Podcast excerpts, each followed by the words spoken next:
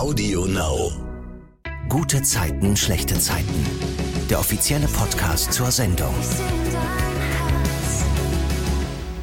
Ihr hört den besten Podcast, den es gibt. Das ist der zu eurer Lieblingsserie. Und dabei habe ich, Silvana, jedes Mal auch die Stars von Gute Zeiten, Schlechte Zeiten dabei. Wir reden über die Geschichten der Woche, die Drehs und auch über Privates. Und wer in der Folge ist, erfahrt ihr immer auch, wenn ihr GZSZ und AudioNow bei Instagram folgt. Und ihr verpasst keine Podcast-Folge, wenn ihr bei AudioNow auf das Herz am Podcast klickt. Heute ist was ganz Besonderes. Heute ist ein Trio zu Gast. Es sind Olivia Marei, Patrick Heinrich und Benjamin Trinks. Bei GZSZ sind sie Toni, Erik und Bastian. Hallo. Hallo. Hi. Hallo. Ah, ist das schön. Bevor wir auf die Woche gucken, Olivia, zuerst zu dir. Du hast jetzt außerhalb von GZSZ ein ganz tolles privates Projekt gestartet. Erzähl mal davon bitte. Oh ja, ich ähm, habe mich wirklich die letzten, ich glaube seit Anfang des Jahres äh, ging sehr viel Energie in meinem Leben auf ein bestimmtes Projekt. Und zwar ist das äh, eine Kette. Das hört sich zuerst ein bisschen äh, nichtig an, aber die Kette hat für mich eine besondere Bedeutung. Das ist nämlich mein, also ich habe die selber designt, den Anhänger, und das ist mein Gender Inequality Warrior, wie ich ihn nenne. Und das ist halt so ein kleines Strichmännchen auf der einen Seite mit Rock, auf der anderen Seite mit langen Haaren. Und ähm, dieses Strichmännchen, dieser Gender Inequality Warrior, soll mich täglich daran erinnern, Stereotypen zu hinterfragen und auch für die Gleichstellung aller Geschlechter und sexuellen Identitäten zu kämpfen. Und das Coole ist, der gesamte Erlös dieser Kette geht an Queer Amnesty das ist ein Arm von Amnesty International und die äh, schützen AktivistInnen weltweit, die sich für die LGBTIQ-Gemeinschaft einsetzen und auch generell ähm, pushen sie die Rechte der LGBTIQ-Gemeinschaft. Und ich finde es eine total wichtige Sache und deswegen freue ich mich total, dass die jetzt irgendwie vor ein paar Wochen quasi gelauncht wurde und man die jetzt erwerben kann und ja. Vielleicht kann ich da nochmal nachfragen, wenn du sagst, das Ganze kommt äh, dem zugute, wie, wie finanziert sich das denn? Also das entstehen ja Produktmaterialkosten. Ja, der ganze Gewinn, Entschuldigung. Also okay. alles, was üblich, also mein gesamter Gewinn, den ich gemacht hätte von dieser Kette, geht an Queer Amnesty und die Firma, die, die produziert die Kette, die legt nochmal 1,50 Euro auch drauf pro Kette als ähm, Spende. Also es ist auf jeden Fall eine coole Sache und ich äh, hoffe, es geht eigentlich, ganz ehrlich, es geht uns gar nicht so darum, ähm, Unmengen an Geld zusammen. Das ist natürlich super und auch sehr wichtig und es braucht auch die Organisation. Aber was mir persönlich noch wichtiger ist, ist, dass mehr Sichtbarkeit generiert wird für die Probleme, die LGBTIQ-Menschen noch immer ähm, begegnen heutzutage. Wir denken, wir sind so weit voraus, leben im 21. Jahrhundert und alles ist happy deppy. Aber ähm, es ist tatsächlich so, dass in sehr vielen Ländern Menschen wirklich um ein freies Leben kämpfen müssen, nur aufgrund, wen sie lieben oder welchem Geschlecht sie sich zugehörig fühlen. Ja. Gucken wir mal auf die Woche bei GZSZ, ja? Ich habe mir hier aufgeschrieben drei Adjektive. Spannend, intensiv und emotional. Und ähm, ich würde sagen, wir fangen direkt auch mit eurer Geschichte an. Toni und Erik haben ja letzte Woche im Wald ein Amulett gefunden, die Signatur des Mörders, also so sein Erkennungszeichen, seinen Stempel, an dem Ort, wo eigentlich ihr Hauptverdächtiger im Fall der ermordeten Prostituierten äh, oder ermordeten Frauen, es war ja gar nicht so richtig klar, oder, dass es Prostituierte sind, auf jeden Fall der angeblich Selbstmord äh, begangen hat. Und jetzt weiß Toni, okay, der war es offensichtlich nicht, weil bei der ersten Absuche da, da lag dieses Amulett ja da nicht. Der Mörder muss also ein anderer sein. Patrick, Erik, bitte Tonia, nicht auf eigene Faust weiter an dem Fall zu arbeiten. Erzähl mal, wie das Gespräch da im Wald verläuft. Naja, äh, im Wald ist ja dann nun klar, dass, äh, dass Toni vielleicht recht haben könnte. Ja. Und äh, Erik gefällt natürlich ja nicht, dass sie da überhaupt involviert ist, dass sie da überhaupt weitermacht, dass sie da überhaupt in, den, in der Nähe von so einem gefährlichen Menschen ist. Und wenn sie denn schon weitermacht, auch wenn er das natürlich zum Kotzen findet und diesen Typen überhaupt nicht mag, möchte Erik dann aber, dass sie bitte wenigstens ihren Kollegen einweiht, dass eine Person da ist, die sie im Zweifelsfall beschützen könnte oder ihr Rückendecken geben könnte. Aber mhm. Toni banalisiert das alles, nimmt das alles auf die leichte Schulter, was Erik merkt, und dann äh, rauscht er auch schon äh, wütend aus der Wohnung. Olivia schüttelt den Kopf. Ja, ich habe den Kopf geschüttelt über Patricks Aussage, dass Toni das alles auf die leichte Schulter nimmt. Das stimmt nämlich natürlich überhaupt vor Erik, nicht. Vor Erik Nein, nicht. auch nicht. Sie erklärt ihm das, also sie erklärt Erik ja auch ganz genau, dass es ihr darum geht, dass sie eben noch mehr, sie möchte jetzt erstmal nachforschen, woher das Amulett kommt, ob sie denn jetzt anhand dieses Amulettes noch wirklich ähm, bessere Beweise findet, damit sie nicht gleich wieder abgebügelt wird von ihrem Chef. Und im Fall Also ich möchte jetzt, ich möchte jetzt Toni Stadt, äh, Tonis Polizistenstatus überhaupt nicht clean machen. aber du hast gerade Polizistin erfahren, dass der Mörder und sie ist keine Polizistin, Polizistinnenstatus. sie ist Kommissarin. Bitte. Polizistinnenstatus nicht clean machen, überhaupt nicht mit keiner, mit keiner Silbe. Aber wir haben gerade den Beweis, dass der Mörder noch frei rumläuft.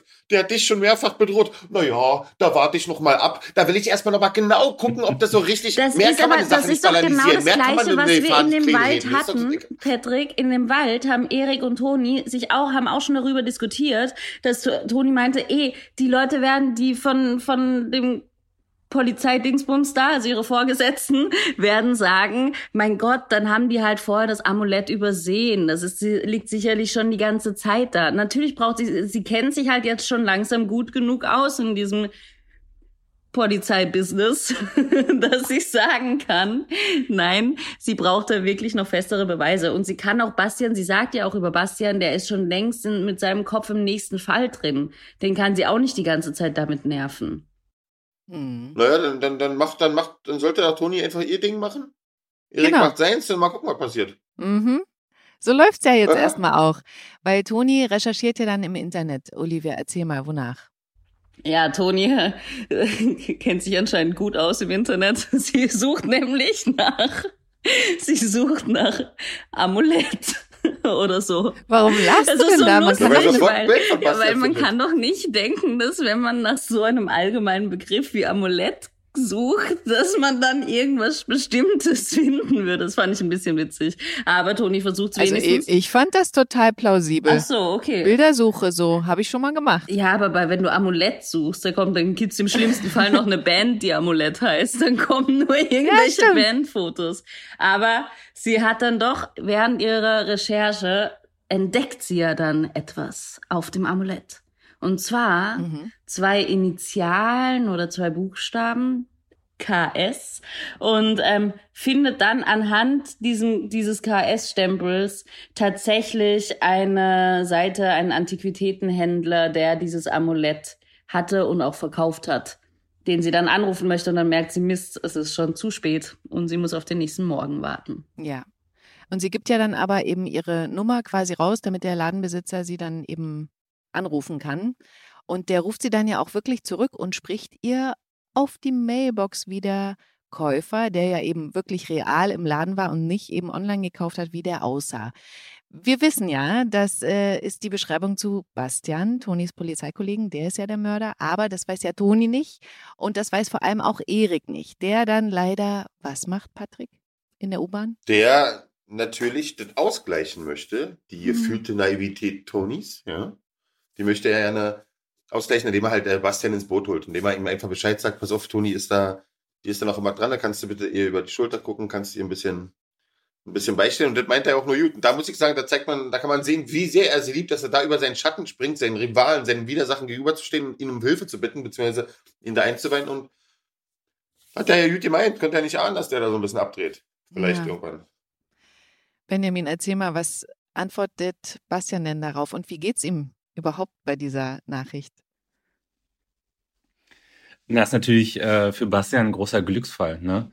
Weil Hm. wie wäre denn die Sache ausgegangen, wenn jetzt Erik mir nicht Bescheid gesagt hätte? Dann ähm, hätte Toni quasi ihre Ermittlungen fortgesetzt und schlussendlich ähm, wäre sie darauf gekommen, dass ich der Täter bin. Und dann hätte sie schnell wahrscheinlich die Polizei angerufen und ich wäre festgenommen worden bei der nächsten Gelegenheit. Aber dadurch, dass ähm, Erik mir Bescheid gesagt hat, kann ich meinen Plan sozusagen weiter weiterführen, weiterspinnen. Also es geht immer weiter für mich und kann sozusagen dann schlussendlich auch anfangen, Toni in eine gewisse Gefahr und in eine gewisse Falle zu locken. Ne? Da kommen wir gleich noch dazu. Ich fand da ganz ähm, spannend, dass er ja zu Erik auch so sagt, du kannst dich auf mich verlassen, mach dir keinen Kopf um, Toni. Oh, das, ach, das hat mich so Ja. angewidert. Aber innerlich ist er schon wütend auch, oder? Naja, klar, diese Wut hat sich dann aber schon in den letzten Tagen aufgebaut, weil Toni einfach nicht locker lässt. Ich habe ihr mhm. so oft gesagt, pack die Akte ins mhm. Archiv, lass los, mach weiter mit einem neuen Fall, ähm, hör auf, dich dazu verbeißen. Und sie hat einfach nicht aufgehört. Und selbst als es noch so aussichtslos für sie schien, hat sie trotzdem immer weitergemacht. Also ihr ähm, Kämpfergeist war ständig ungebrochen. Und das ist natürlich auch so eine, so eine Wut, die das in mir auslöst, weil ich versuche ja das perfekte Verbrechen zu, zu begehen. Und da gibt's jemanden, der immer weiter bohrt und immer weiter sucht. Und das ist natürlich eine Gefahr für mich. Ne? Mhm. Sag mal, ähm, Patrick, jetzt privat. Wie ist denn das so für dich? Du hast es ja auch gerade schon gesagt, wenn deine Rolle jetzt quasi zusieht, wie die Ex, also wie Toni mit ihrem Kollegen anwandelt und Erik das auch so hinnehmen muss und jetzt auch noch dem Mörder steckt, was Phase ist. Ist es für dich nachvollziehbar, schwierig oder wie guckst du privat da drauf? Naja, äh, für mich ist das nicht so schlimm, weil ich habe einen ganz guten Abstand zur Rolle, beziehungsweise einen guten Abstand dazu, deswegen macht es mhm. Spaß, dazu beobachten. Okay. Für Erik ist das schon knallhart, deswegen mhm. kann man nur hoffen an der Stelle, dass das vielleicht noch eine schöne Wendung nimmt und dann rückwirkend ja nicht so schlimm war oder so ja schön war oder so was schön in mir fühlt hat. Mhm. Das ist das Einzige, was da zu hoffen bleibt. Huh. Oliver, jetzt geht ja Bastian nach dieser Begegnung mit Erik zu Toni. Was äh, passiert denn da in der Wohnung? Ja, also er kommt rein und ähm, sie arbeitet ja gerade noch an dem Fall und versucht erst, man denkt erstmal, oh Gott, ich will ihn jetzt gar nicht reinlassen, weil sie wollte sie mir gar nicht sagen. Und dann mhm. haut er damit raus und sagt, hey, ich weiß, dass du weiter ermittelst. Und sie denkt sich, oh Mann, Erik, kannst du nicht einfach deine Fresse halten? ist so ein bisschen genervt, aber es ist ja dann auch okay, weil sie verdächtigt ihn ja weiterhin nicht. Und mhm. dann bringt sie ihn quasi auf den neuesten Stand und erzählt, was sie alles entdeckt hat und ist dann im Endeffekt auch ganz froh, dass sie ihn wieder an seiner Seite, an ihrer Seite hat.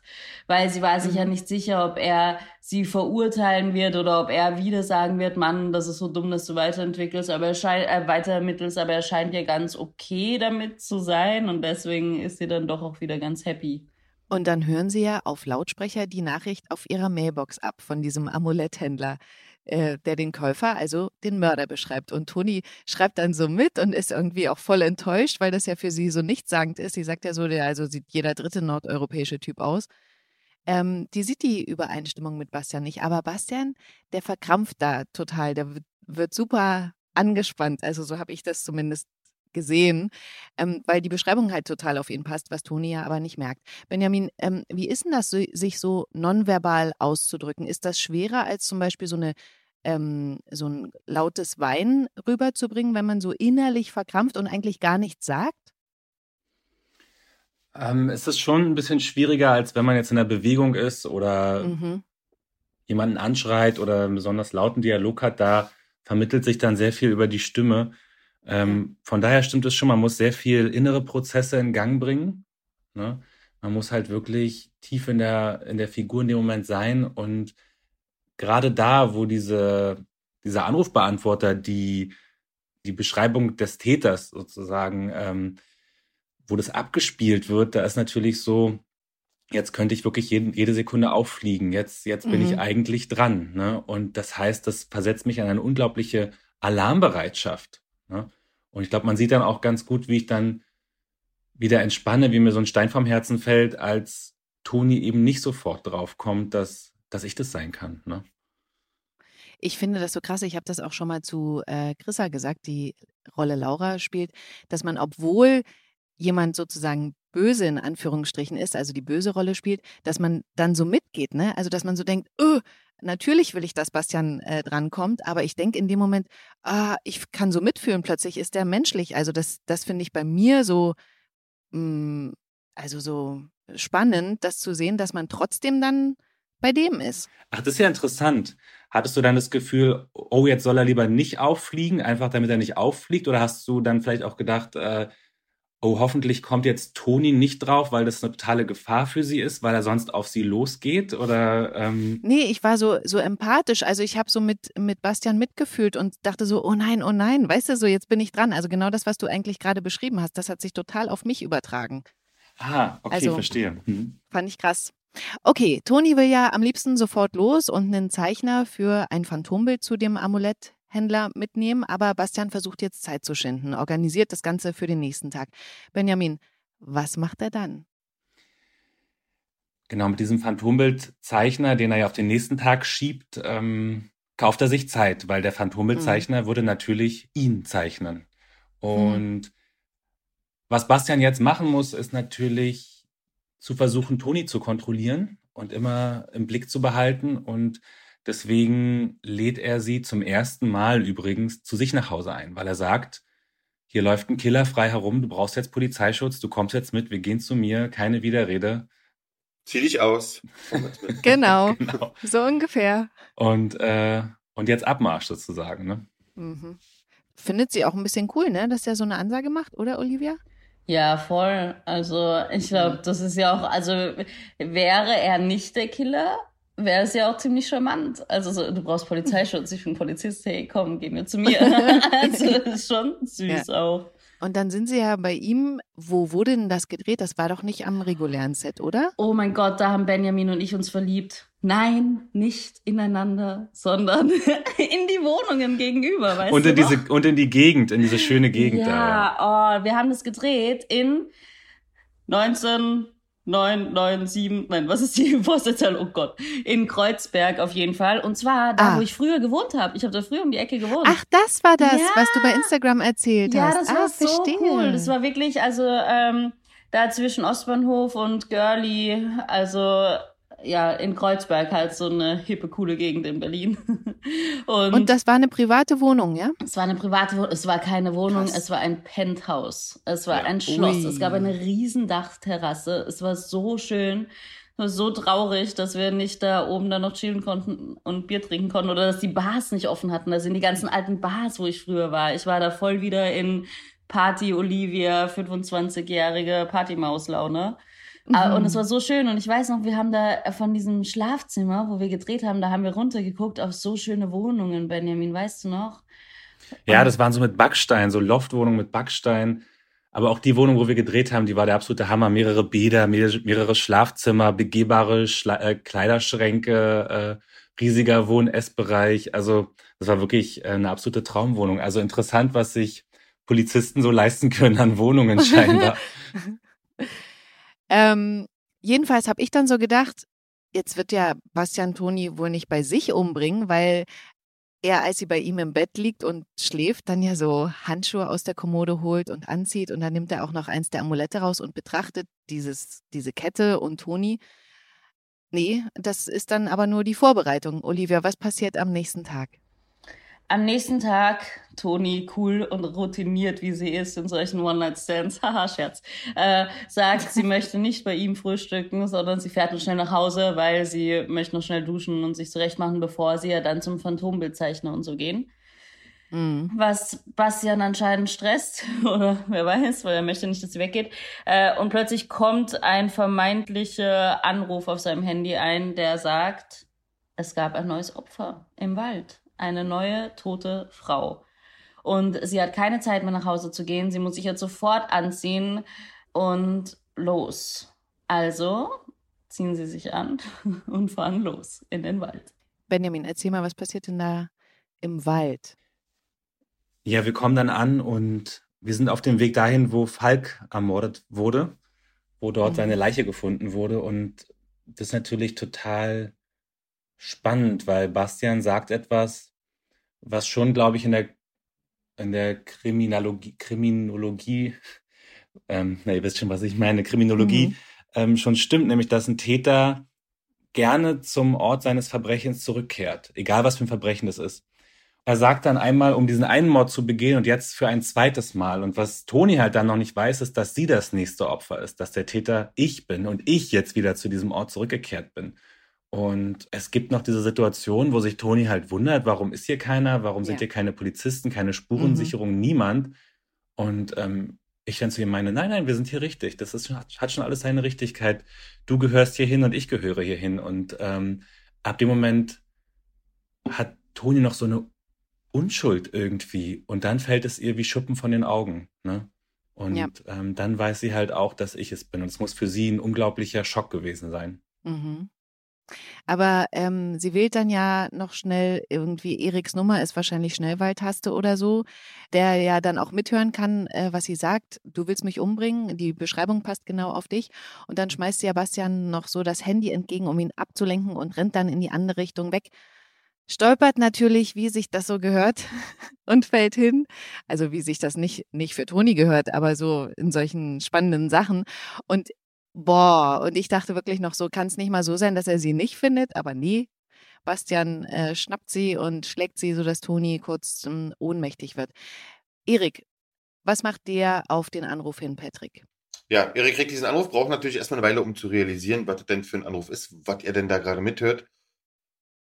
Ja, und dann, sobald er das gemacht hat, setzt er sich auch schon panisch und in Flash-Geschwindigkeit ins Auto und fährt zu der Stelle, an der Falk umgebracht wurde, weil die clevere Toni natürlich ihm äh, während des Telefonats Signale äh, geschickt hat und ihm gesteckt hat, wo sie sich denn gerade befindet. Mhm. An dem Baum, wo Falk umgebracht wurde. Finde ich auch mhm. im Nachhinein noch unfassbar clever. Mhm. Ganz kurz, es ist natürlich eine glückliche Fügung, weil Erik ist nicht schnell Schnellwahltaste oder so, sondern Erik hat vorher ah. ja Toni angerufen, weil er für Merle ein Buch sucht. Und dann war, ist er ja in der WG und überlegt sich auch, scheiße, wo ist dieses Buch? Und dann ruft er Toni an. Das heißt, Toni ruft den letzten Menschen an, der sie angerufen hat. Anruf in ah. Abwesenheit. Toni weiß überhaupt nicht, dass sie in dem Moment eigentlich Erik anruft. Sie weiß nur, sie ruft irgendjemanden ah. an und äh, versucht halt, ja, das rüberzubringen. Na, was für ein Glück, ne? Stell dir mal vor, du hättest Maria angerufen, ja, an dem Baum, wo Falk nicht. Hier, wer rumgerannt im Wald, hat ja nicht gewusst, was los ist jetzt. In High Heels. Ja. Erik äh, ruft ja dann auch noch nebenbei, während er so in den Wald düst, auch noch die Polizei an und ähm, bestellt die dann dahin, ne? Und mhm. dann wacht ja auf jeden Fall Toni wieder auf, gefesselt und mit zugeklebtem Mund. Und da habe ich jetzt so einige Fragen. War das so ein echtes Klebeband, so ein festes Gafferband?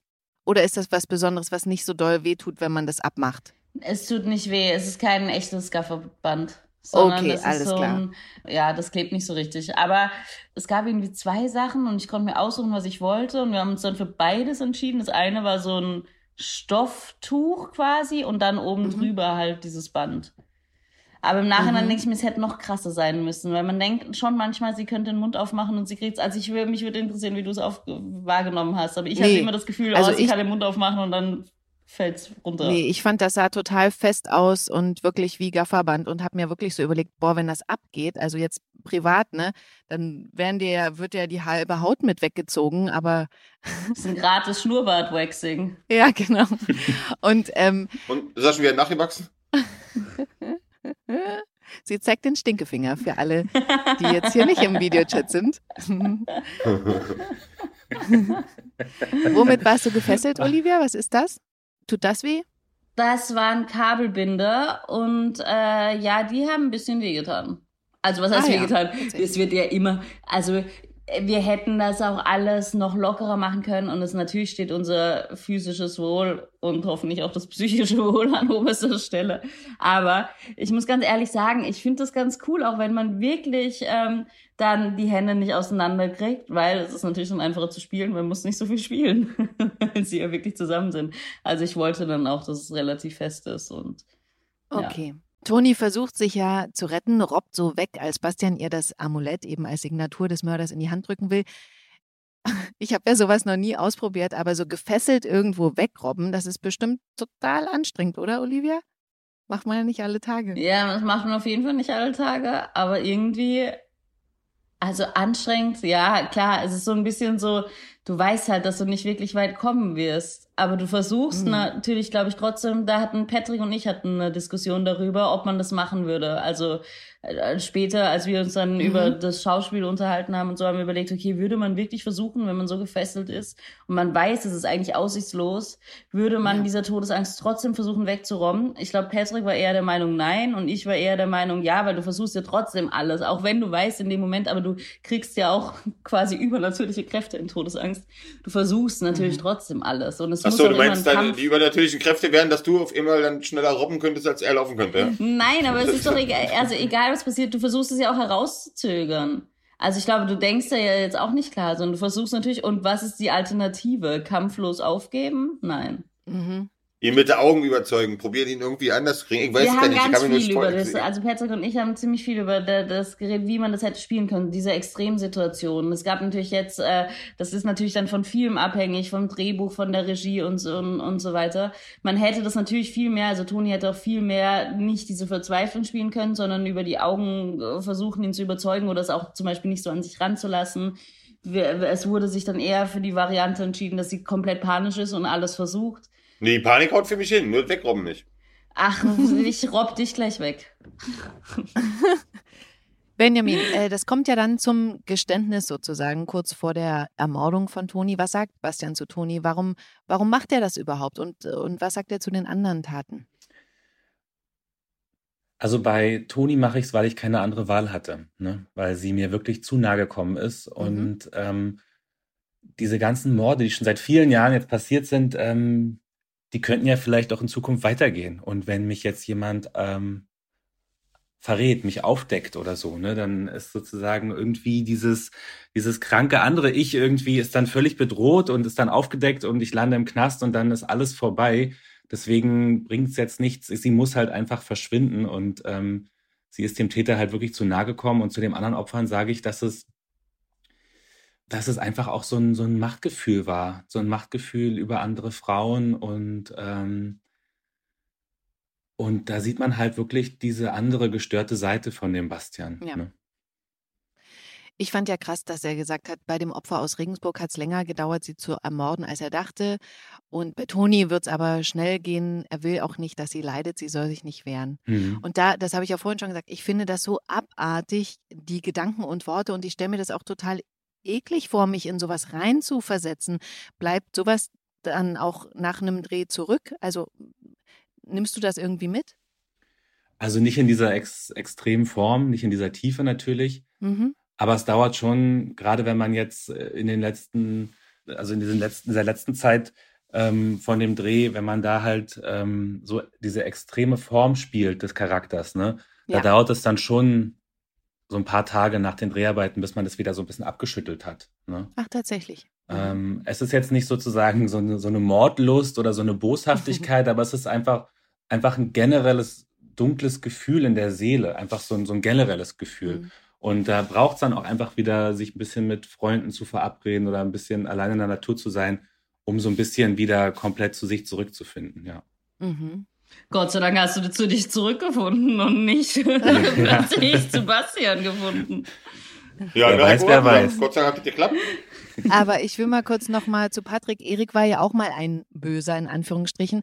Hast du da manchmal auch was mit nach Hause genommen? Also ich habe so gedacht, bei der Schleuserkriminalität zum Beispiel, das war auch so ein Thema, das fand ich total mit, äh, mitreißend oder, also weißt du, so bewegend. Hm. Ich muss ganz ehrlich, ganz ehrlich sagen, ich weiß nicht, ob das ein Zeichen dafür ist, dass ich unempathisch bin, aber nee, das muss ich sagen, gelingt mir da. Also ich habe jetzt zu Hause, da hat es nicht nochmal nachgesackt und dass ich lange nochmal drüber nachgedacht, irgendwie war das da. Nee, kann ich nicht sagen. Ja, okay, aber es unterscheidet sich ja auch zwischen Bastian und äh, Erik. Ja, der eine ne, ist halt krank sagen, und der ist halt andere ist eine nur Einzel- kriminell. Ja, das ist ja eine kriminelle, eine kriminelle äh, Tat, um, um vielleicht über die Runden zu kommen, über, Ja. über sich irgendeinen Vorteil zu äh, erhaschen. Aber das ist ja nochmal eine andere Kategorie, würde ich sagen. Ich fand ja krass, das habt ihr bestimmt gelesen, im Internet haben ja viele geschrieben, hä, ein Polizist ist ein Böser, ein Krimineller, das kann ja gar nicht sein. Da will ich jetzt auch hier nochmal sagen, das gab es ja schon öfter in der Geschichte, das ist nichts Unrealistisches.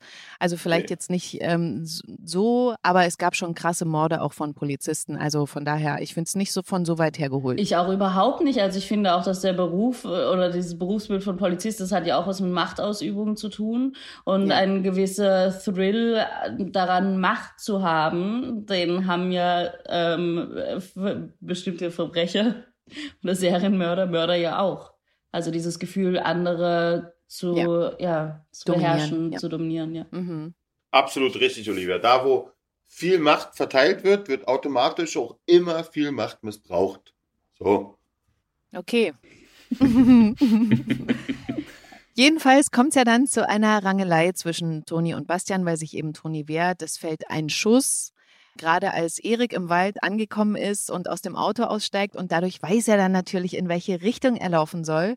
Und bevor wir da äh, weiterreden, nochmal die Frage an dich, Patrick. Diese hektische Szene mit dem Ankommen im Auto. Wie oft wird sowas gedreht? Musstet ihr das oft machen oder hat das direkt beim ersten Mal geklappt? Ich stelle mir das schwierig vor. Nee, das hat nicht beim, das hat nicht beim ersten Mal geklappt. Das hatte aber verschiedene Gründe. Immer hätte ich ein bisschen weiter vorne sein sollen, immer Ah, haben wir äh, von der Kamera, mussten wir nochmal wiederholen. Also ja, es gab verschiedene Gründe. Und die kamen mir viel explosiver und dramatischer und hektischer vor, als ich später war. Ich bin zum Beispiel mit dem Auto um diese Kurve gefeuert und ich dachte schon fast, ich kriege Ärger, dass ich jetzt hier zu ruppig fahre. Und dann später im, im On sieht es aus, wie der gemütlich um die Kurve fährt. Also den Effekt Was? hatte das nicht. Aber ja, Ich fand, das Nee. sah schon so aus, als ob da ordentlich Speed drauf war und wie er dann gebremst hat. Also, Also vom Gefühl her war das, als wenn ich aus der Kurve da rausfliege. Ich dachte, also normalerweise fahre ich nicht so ruppig oder schnell. Und Ich fand ja, am besten, wie du wie eine Gazelle über die Baumstämme gesprungen bist. Das ich kommt ja gleich. mehrmals Dann ist er angeguckt. jedenfalls, dann ist er, ja, dann ist er ganz äh, panisch, weil er so schnell Wald, Bäume, sieht alles ein bisschen gleich aus. Wo war denn Ditte? Und da kommt ihm aber der Schuss ja, zu, äh, zu Hilfe und dann weiß er, wo es ist. Und dann, wie Toni sagt, dann wird alle Olivia. Sportlichkeit zusammen. Heißt es Meine in echt. Toni, Olivia, Olivia, Toni. Jedenfalls, wie sie sagt, äh, wird alle Sportlichkeit zusammengekramt, das bisschen wird da irgendwo vorhanden ist und dann wird durch den Wald gesprungen. Mhm. Und dann kommt er an, Ganz zellenmäßig. als ähm, Bastian zu Toni sagt, du lässt mir keine andere Wahl. Und dann? Erzähl. Ja, dann bleibt Erika keine andere Wahl. In dem Moment, da ist er ja auch, trotz dass er da erprobt ist, vielleicht in so einer Situation, ist er natürlich auch total ähm, angespannt und unter Schock, greift sich den erstbesten Knüppel, den er finden kann, Ja. schleicht ran wie eine Katze, ich würde ja fast sagen wie ein Panther, aber das klingt vielleicht für manche zu übertrieben, greift sich den, den Knüppel und zieht ihm den über den Schädel, knockt Mhm. ihn aus und rettet die Prinzessin. Ja. In dem Fall Toni. Und dazu vielleicht zwei kleine Anekdoten, weil ähm, Patrick hatte sich vorher noch einen viel, viel größeren Stock oder Ast genommen und hatte den dann in den Proben halt auch richtig sch- schwungvoll. Also wir haben das mit einem Stunt-Koordinator alles geprobt, hatte mit hatte den Proben diesen riesen Ast halt so schwungvoll auf mich zubewegt, dass der in der Mitte durchgebrochen ist. Also man muss man sich vorstellen, Ui. wie viel Kraft Patrick eigentlich hat. Und Und dann hat er, dann bin ich ja irgendwann, dann bin ich ja irgendwann zu Boden gegangen. der hat einen Stock zerbrochen. Dann entreißt er mir ja diese Waffe, ne? Diese Mhm. Schusswaffe. Und die hat er dann auch mit so viel Kraft durch die Gegend gewirbelt, weggeworfen, dass die halt auch äh, in drei, vier Teile zerbrochen ist. Und unser Requisiteur musste dann eine Ersatzwaffe besorgen. Also das mal um Ach, die pure Manneskraft von Patrick. Vielleicht hat es auch was mit deinem Stahlkörper zu tun, Benjamin. Naja. Ja, Oh. Ja, da ging's mit ihm durch. genau. Dass der Ast zerbrochen ist, ja. Warum? Genau. Ist an, an Benjamins Stahlkörper zerbrochen. Ist egal, mit wie viel Kraft du das äh, da drüber haust. Aber das erklärt nicht mit der Waffe. Der Ast ist schon vorher, kurz bevor bei Benjamin angekommen ist, hat der Ast schon gesagt, ich gebe auf. ja, genau. Ich wie geb Chuck auf. Norris. Selbst die Natur beugt sich meinem Körper, genau, genau. Die Natur hat sich sofort gebeugt. Oh Mann. Also ich fand's ähm, wirklich mega spannend. Und ähm, dann haben wir noch die Szene im Krankenhaus. Da stellt sich dann ja ra- heraus, dass ähm, körperlich soweit alles okay ist mit Toni. Erik hat sie begleitet und Toni bedankt sich, weil sie ohne ihn jetzt ja tot wäre. Und dann kommt ja auch schon ihre Mutter Nina in den Flur gestürmt und schließt Toni in die Arme und sie weinen da. Da gab's ja ein Double, ich vermute mal, oder konntet ihr schon ohne drehen? Nee, da gab's. Ja, war total süß. Das war nämlich Marias Tochter, Leni, die ich auch schon kenne. Und sie war so süß und hat das super gemacht. Also es war richtig, ja, Ah. richtig schön. Und dann sind die beiden, Mutter und Tochter, ja zu Hause in der WG von Toni. Olivia, erzähl mal, ähm, wie das Gespräch dort verläuft. Äh, ja, also sie, Toni öffnet sich da natürlich ihrer Mutter und sagt ihr dann, ähm, dass es natürlich schwer für sie ist, weil sie hat Bastian so vertraut und wie kann es sein, dass sie als Kommissarin das nicht mitbekommen hat, was bei ihm abgeht Ja. und der ganze, also alles, was natürlich alle die ZuschauerInnen schon vorher wussten, prasselt jetzt auf Toni ein, diese ganzen Erkenntnisse und sie denkt sich, oh mein Gott, wie konnte ich das nicht sehen? Und es ist ganz spannend, Mhm. weil diese Szene war eigentlich so geschrieben, dass sie nicht weinen, dass sie das wirklich halt noch relativ äh, distanziert quasi sagen und dass Toni erst ihren Zusammenbruch hat, als die anderen dann alle raus sind. Und das war aber so krass, weil das wurde ja auch mit Leni gedreht teilweise und da war schon in der Probe, Marie und ich haben uns angeguckt und wir haben so angefangen zu heulen. Wir konnten gar nicht nicht Ach, weinen. Und es war eigentlich nicht so gedacht, dass, dass die Figuren da weinen in der Szene. Und wir haben es aber nicht geschafft, ohne zu weinen, diese Szene zu spielen. Also es war irgendwie auch so krass für mich, dann später Mhm. oder vorher dann Maria und Leni zu sehen in dieser Situation und wie Maria als Nina Leni diese Sachen sagt und ich mir da, ich habe mich dann so in Maria reinversetzt, wie sie quasi wirklich ihre Tochter da gerade auf dem Schoß liegen hat und ihr das sagt. Und das, also, ja, war eine ganz absurde Situation, dieser Drehmoment. Aber ja. Aber krass, wenn es einen so wirklich ehrlich dann auch überkommt und man sich da gar nicht irgendwie reinsteigern muss. Ja. Voll toll. Dann gibt's ja auch noch Erik, der dann ähm, vorbeikommt und ähm, Essen vorbeibringt. Ähm, der macht sich Vorwürfe, dass er Bastian das alles erzählt hat und sie überhaupt in die Situation gebracht hat. Und Toni bedankt sich, dass er ihr das Leben gerettet hat und er geht dann nicht, ohne ihr zu sagen, du weißt, wo du mich findest. Und da kommt's dann zum großen Zusammenbruch an der Tür. Das erstmal Ende der Geschichte für diese Woche. Der Mörder ist jetzt ähm, außer Gefecht gesetzt, Toni gerettet und ich bin total happy, dass Erik es war, dem sie das zu verdanken hat, dass sie noch lebt. Und ähm, naja, also wo ich so als GZSZ-Fan und Ernie-Fan würde mal sagen, Bühne frei für Ernie, oder? Ich weiß, ich weiß es Wer nicht. weiß. Wer ist denn Ernie? Erik und, Erik und Toni. Toni. Ah, okay. Das ist der Fanbegriff so für das Paar. Brangelina oder Genau, besser. Ben Affleck und Jennifer Lopez. Ja. Ja, verstehe. Ja. Stell dir mal vor, es wäre mit Bastian und Toni, es wäre dann Barney. Was wäre das denn? Barney, Barney. Ja, stimmt. Oder Toastian. Oder Bastian. Nein, Patrick. Basti macht überhaupt keinen Sinn. Das wäre ja dann nur Toni. Nur das I. Nein, nein, nein, nein, nein. Oh Mann, ey. Okay, na gut, dann warten wir ab. Aber wenn ich euch jetzt drei hier zusammen habe, ähm, vielleicht könnt ihr das äh, mal sagen, weil ich das letztens auch im Podcast mit Wolfgang und Maria hatte. Wer von euch hatte denn in den Szenen die meisten Versprecher und Wiederholungen? Ja, Also Benjamin wahrscheinlich nicht. Ja, also du wolltest gerade sagen, wir können schon mal sagen, dass das nicht Benjamin war. Ich rede gerade zwischen mir und Olivia und da würde ich dann, dann lieber immer Olivia sagen als meinen Namen. Und nicht er, Patrick. Ja, genau. Okay. So können wir uns Und. Patrick ähm, spricht immer zu schnell. Da muss dann immer, Naja, wir wissen immer, wenn unser nimmt das Mikrofon Tonmeister einfach nur zu langsam auf.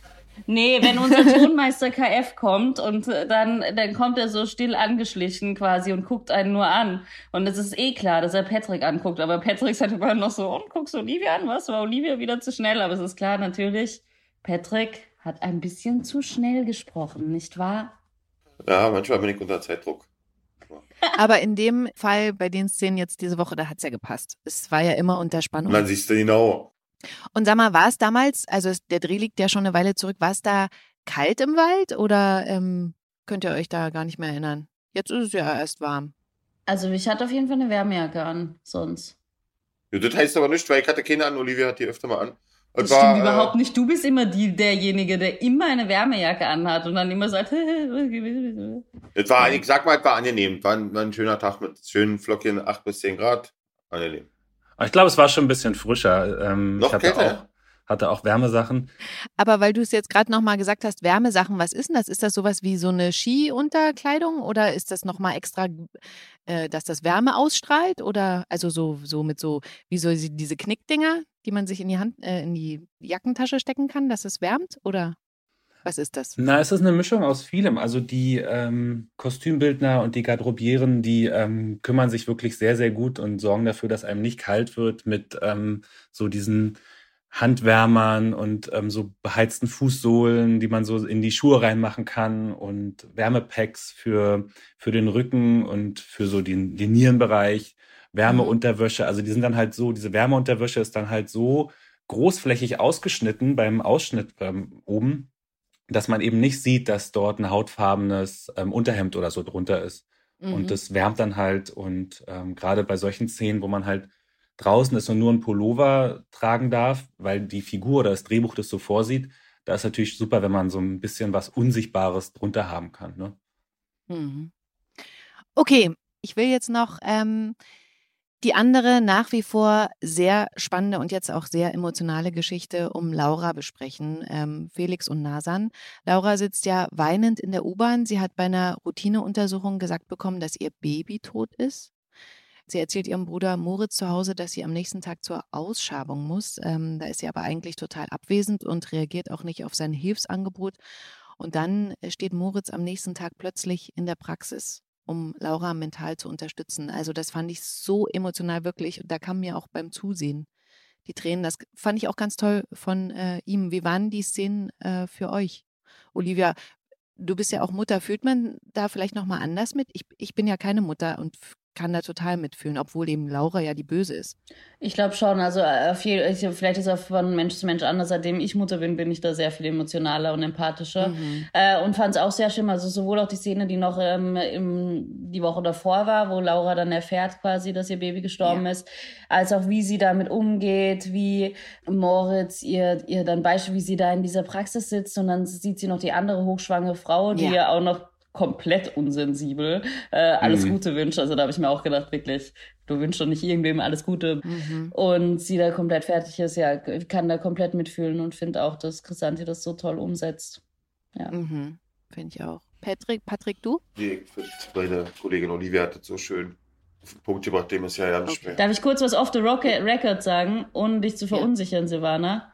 Man sagt Patrick, nicht Patrick. Schon immer, aber das, immer schon. Das, Seit Sorry, wann sage ich voll... denn Patrick? Ich, ist okay, eigentlich wusste ich es immer. Ach so, ich dachte, du hast vorhin statt Patrick hast du dich dann extra um, ausgebessert ja, Patrick voll. gesagt. Aber keine Ahnung, wir haben so lange nicht mehr gesprochen, jetzt habe ich es vergessen. Es tut mir so leid, ich hoffe, ich hatte dich jetzt nicht Ist nicht schlimm, dann kann ich es ja jetzt richtig ja. sagen. Bitte, bitte, bitte. Moritz kümmert sich ja dann auch ganz lieb um Laura, als sie wieder zu Hause sind, ist dann aber fassungslos, als er mitkriegt, dass Laura Felix nichts vom Tod ihres Babys gesagt hat. Felix denkt ja nach wie vor, dass es sein Baby ist. Dabei wollte Laura es ihm ja unterjubeln, damit sie am Ende wieder zusammenkommen. Gleichzeitig bereitet sich Nasan auf Felix anstehenden Geburtstag vor. Sie hat schön zu Hause gekocht und so den Tisch hergerichtet und übt auch schon, wie sie ihm einen Heiratsantrag macht. Dann muss sie aber im Krankenhaus einspringen, eine Nachtschicht übernehmen, also daraus wird dann erstmal nichts. Und dann überrascht Felix sie in einem Patientenzimmer. Der hat alles ganz schön mit Kerzen und Blumen dekoriert, ganz romantisch. Ähm, und dann fragt er sie, ob sie seine Frau werden will. Und da gesteht sie ihm dann, dass sie ihm eigentlich den Antrag machen wollte und Felix zieht daraufhin seinen Antrag zurück und lässt sie machen. Du hast recht. Du bist eine Herausforderung. Immer mit dem Kopf durch die Wand und als Autofahrer der blanke Horror. Äh, bist du sicher, dass es ein Antrag werden soll?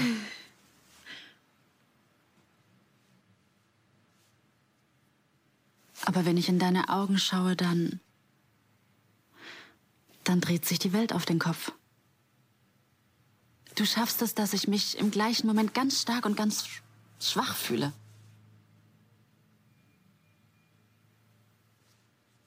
Aber so ist es.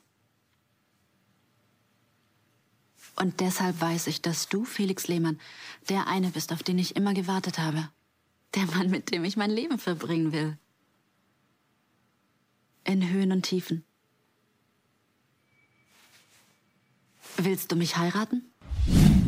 Und Felix sagt dann ja und damit ist also jetzt bei denen alles im Butter. Wie findet ihr, dass äh, die Frau dem Mann den Antrag macht? Geht das für euch klar?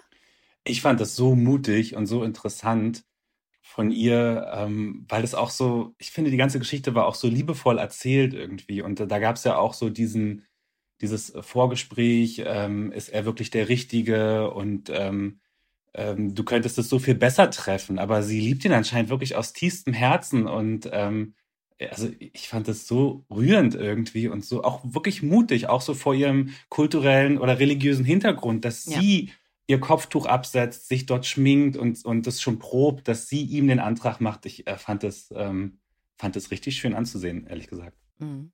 Ähm, also ich finde auch, dass das keine Rolle spielt, ob Mann oder Frau den Antrag macht oder machen sollte. Das ist wirklich total egal. Aber wie ich schon mal gesagt habe, ich habe Probleme mit der Geschichte. Wie die sich da gegenseitig einen Antrag machen mhm. oder machen wollen. Ihr fühlt, das war noch. Also man probiert ja als Zuschauer ja immer sich ähm, hineinzuversetzen oder irgendwie emotional mitzugehen oder auf sich selber zu projizieren, wie wir in der Situation irgendwelche Gemeinsamkeiten zu finden, ob bewusst oder unbewusst. Und da krieg ich es einfach nicht hin. Ich kann mich nicht in diese zwei Menschen oder ja, hineinversetzen, wie die jetzt von der Beziehung, von der Liebe zu Laura, von der Hochzeit zu nur ein paar Blicken und ein paar Gesprächen oder körperliche Interaktion und zusätzlichem, dass da auf einmal schon die Frau des Lebens ist, wo, wo das passiert ist, wie, komm, da komme ich nicht so mit.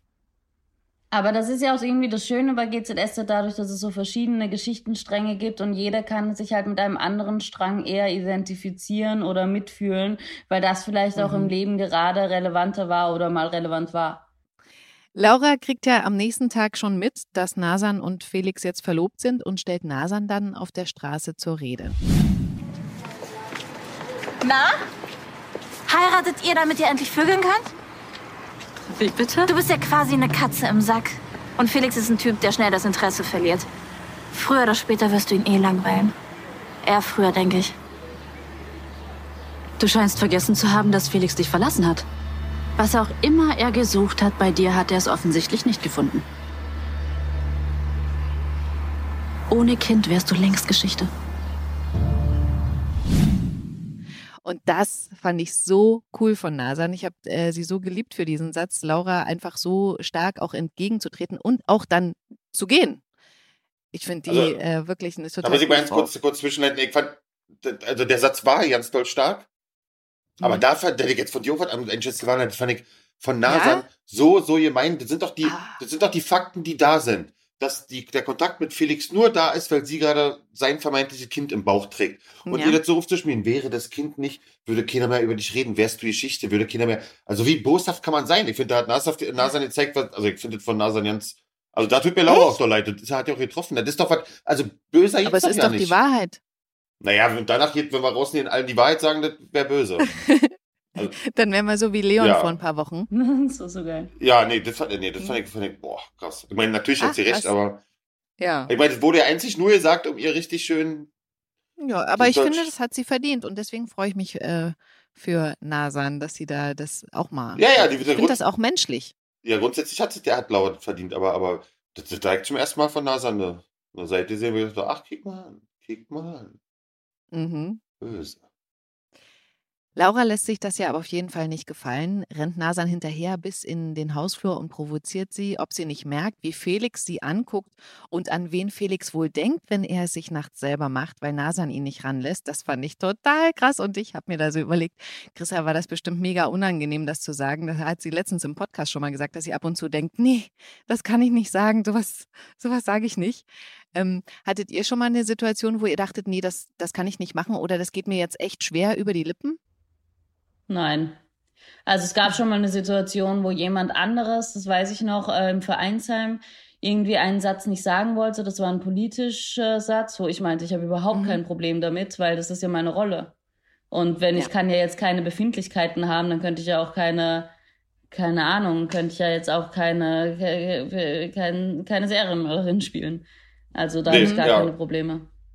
Absolut gleichfalls. Es gibt hier und da mal Probleme, wenn man eine Redewendung oder ja, eine Redewendung oder eine, eine Wortgruppe oder irgendwie, die eben nicht so über den Mund geht, die man nicht so schön aussprechen kann, dass man die gerne verändern möchte. Aber vom Inhaltlichen her bin ich da wie Olivia, also ist man so distanziert von der Rolle, die kann doch sagen, was man, also das hat doch nichts mit ihm selber zu tun, die kann doch sagen, was so, ne? Also ich finde, das ist nahezu grenzenlos. Das stimmt. Das beste Beispiel war ja wirklich ähm, diese Szene im Wald, wo ich wirklich so diese abscheulichen Sachen gesagt habe, ne? Und ähm, und wenn man aber so tief in der Rolle drin ist, dann hat man da gar keine Scheu, sowas zu sagen, auch wenn ich sowas Mhm. sowas Furchtbares natürlich als ich nicht sagen würde. Mhm. Ja, schön, da, dass sich da jetzt hier so der Kreis schließt und du das sozusagen auch nochmal dazu beitragen kannst. Ähm, es kommt ja dann auf jeden Fall zu einem Gerangel zwischen Nasan und Laura. Laura stürzt und schreit auf, hält sich den Bauch und da dachte ich schon, oh Mann, ich weiß genau, was jetzt kommt. Ihr wisst es auch, stimmt's? Ja, Mal sie hat dolle davon, dass ihr es bestimmt sowieso wisst, aber mh, Aber ich äh, man denke kann die sich ganze schon fast Zeit, denken. die hat doch sicherlich absichtlich das Gespräch auch mit Nasan gesucht und es war doch alles schon geplant, oder? Naja. Sie hat sie doch absichtlich. Ähm, Ja. ähm, Meinst du? ich glaube das geplant? war alles Oh, Absicht. krass. Das ganze Gespräch zu suchen war Absicht. Na, Weil sie das vorhatte. Deswegen wollte sie auch nur nicht, dass Moritz es Yvonne gerne sagt und so weiter. Ach, Ich glaube, das ist alles geplant. Nee, ich habe da eine andere Meinung drüber, als ich es gesehen habe. Ich glaube, das erste Gespräch war schon so geplant, so dass sie mal, also das, oder generell war mal geplant, dass sie mit ihr redet und, ähm, und das alles so madig macht. Aber ich glaube, diese Situation in diesem Hauseingang, ich glaube, die ist aus, aus dem Affekt heraus entstanden. Das aus denke ich nämlich tiefer auch. Verzweiflung und ähm, dann, man kennt es ja, manchmal äh, rutscht man in so eine Sache einfach rein, denkt sich, ach scheiße, was habe ich denn da jetzt eigentlich gemacht? Weil man eigentlich so völlig überlagert war mit Emotionen und mit, mit, mit, so, mit so einem Tatendrang und ähm, ja, ich glaube, diese Situation am Hauseingang war tatsächlich äh, spontan, ja. Ja, also ich vermute, da geht's gruselig weiter, in Anführungsstrichen. Oh ja. Wir sind jetzt durch mit der Woche. Ganz kurz vom Wochenende ähm, will ich euch noch kurz fragen, weil es geht ja da zum Beispiel, ich erwähne das mal kurz, um Grillen vor Lederbeck, da diese Peach, die Übermieterin von Emily, die grillt da ja. wie ist denn das bei euch mit euren Grillskills? Mögt ihr grillen? Und wenn ja, was grillt ihr am liebsten? Passt gut zum Wochenende, dachte ich. Abschließende Frage. Also ich mag grillen, ich kann nur gar nicht grillen. Ich lasse mich gerne begrillen. Äh, und mhm. ähm, finde es wichtig, dass man eine Abwechslung hat, nicht nur Fleisch, sondern zum Beispiel, Patrick, weißt du, was ich gerne kaufe? Ja, Wurst. Nein, Halloumi-Sticks, Mann. Halloumi, Halloumi-Gemüsesticks oh, hatten wir das letzte Mal. Quietschekäse. Ja. ja. Wahnsinn. Deswegen sind, ja, ach, Was? Die gegen gut Deswegen sind ja auch drei übrig geblieben und in, in Müll gewandert, weil die ja so das lecker waren. Das stimmt überhaupt nicht. Nein, also ja, Patrick und ich haben dieses Jahr schon gegrillt. War schön. Ach, schön. Aber wir können besser essen als grillen. Ja, das auf jeden Fall. Benjamin. Also ich liebe Grillen auch total. Ich finde, es ist so was Geselliges und deswegen war es jetzt sehr, sehr lange Zeit nicht möglich. Ich habe mich ja wirklich an diese ganzen ähm, Empfehlungen gehalten und an die Maßnahmen gehalten mhm. und ich hoffe, dass, dass es jetzt wiederkommt, dass man halt zusammensitzen kann und grillen kann. Ich muss aber sagen, ich esse seit Anfang des Jahres so gut wie kein Schweinefleisch mehr. Aha. Und diese ganzen ähm, Bratwürste und so, das ist ja alles auch viel, viel Schwein. Ne? Also da fällt für mich schon mal relativ viel weg. Aber damit habe ich, glaube ich, jetzt kein großes Problem. Und aber Grillen an sich, kannst du Feuer machen? Kannst du Feuer machen? Ja. ähm, das ist halt eher so, also ich weiß nicht, ich glaube, man macht das so intuitiv. Es gibt, glaube ich, niemanden, der so wirklich ähm, mal so gelernte Grillkünste hat. Ich mache das immer so, ich gucke mal, ob die, ob das Steak schon so fertig ist und das Hähnchen also. gut aussieht und so. Und äh, man macht das so viel nach Gefühl, finde ich. Und in der Regel klappt es auch eigentlich ganz gut. Und Patrick, du bist der Grillmeister. Ich bin auch, ich kann nicht zur Not, aber ich bin auch noch ein bisschen besser darin, das von jemand anders machen zu lassen. Das kann ich eigentlich ganz gut. Okay. Auch jemand zu finden, der das dann macht, das ist so meine Stärke. Was ja auch ja. zum Ergebnis führt, darf man jetzt nicht unterschätzen. Olivia schüttelt die ganze Zeit. Ja, aber ich ja, weil so lustig. noch nie gegrillt hat. Also du hast doch noch nie, wenn du grillst, dann hast Mann, ich stand schon dabei, ich habe den Teller gerecht, ich habe die Packung gerecht, ich habe die Schere zum Aufmachen gerecht. Gut, du ich bist war schon auf der, der ja, Grillassi. Ja. Ja, aber ja auch, du hast ja, doch nie wirklich dann die Würstchen ge gewendet auf Deswegen erzähle ich nicht so Grillassi, weil du den, den überhaupt nicht wertschätzt, weil du das überhaupt nicht achtest. Du, ja, weil ich sitze am Tisch. Ja. Man merkt, Patrick ist um keine Ausrede verlegen. Aber nee, ich finde es auch lustig zu sehen hier in dem Podcast, was für eine Dynamik einfach, ähm, was ihr beide einfach für eine Dynamik habt. Olivia und mhm. Patrick, mhm. Toni und Erik. Ich glaube, da hat GZSZ ein sehr, sehr wertvolles Duo. Mhm. Noch ein sehr lustiges Duo. Fall. Oh. Wir noch ein bisschen zunehmen, sind wir ein Trio.